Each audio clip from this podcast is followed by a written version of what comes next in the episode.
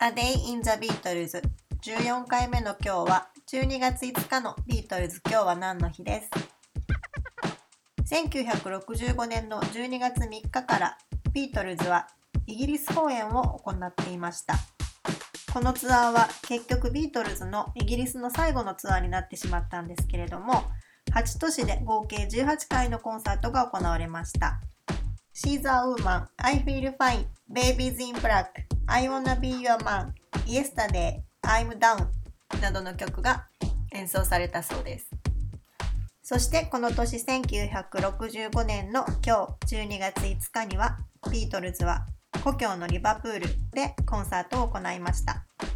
その日会場にはスーザン・ホールとジョセフィン・マッカードという2人の15歳の女の子が来ていてその時ビートルズにキャバンクラブの経済的な危機を訴えたそうです。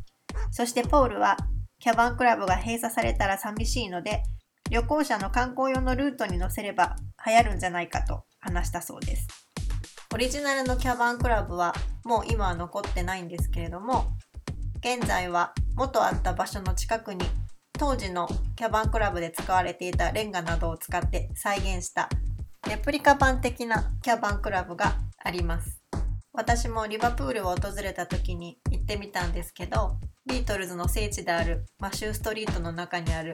キャバンクラブは当時のものではないって分かっていてもああこういうところで演奏してたんだなって体感することができてとても興奮しました。このポールのエピソードが本当であればポールにはかなり先見の明があったんだなって思います。ポールはこの日劇場の人にこの女の子たちは僕の姪っ子だと言ってコンサートに入れてあげたそうです。これをジョージがしたって言ったら嘘っぽいですけどポールだったらやってそうなところがなかなか面白いです。A Day in the Beatles 14回目おしまいです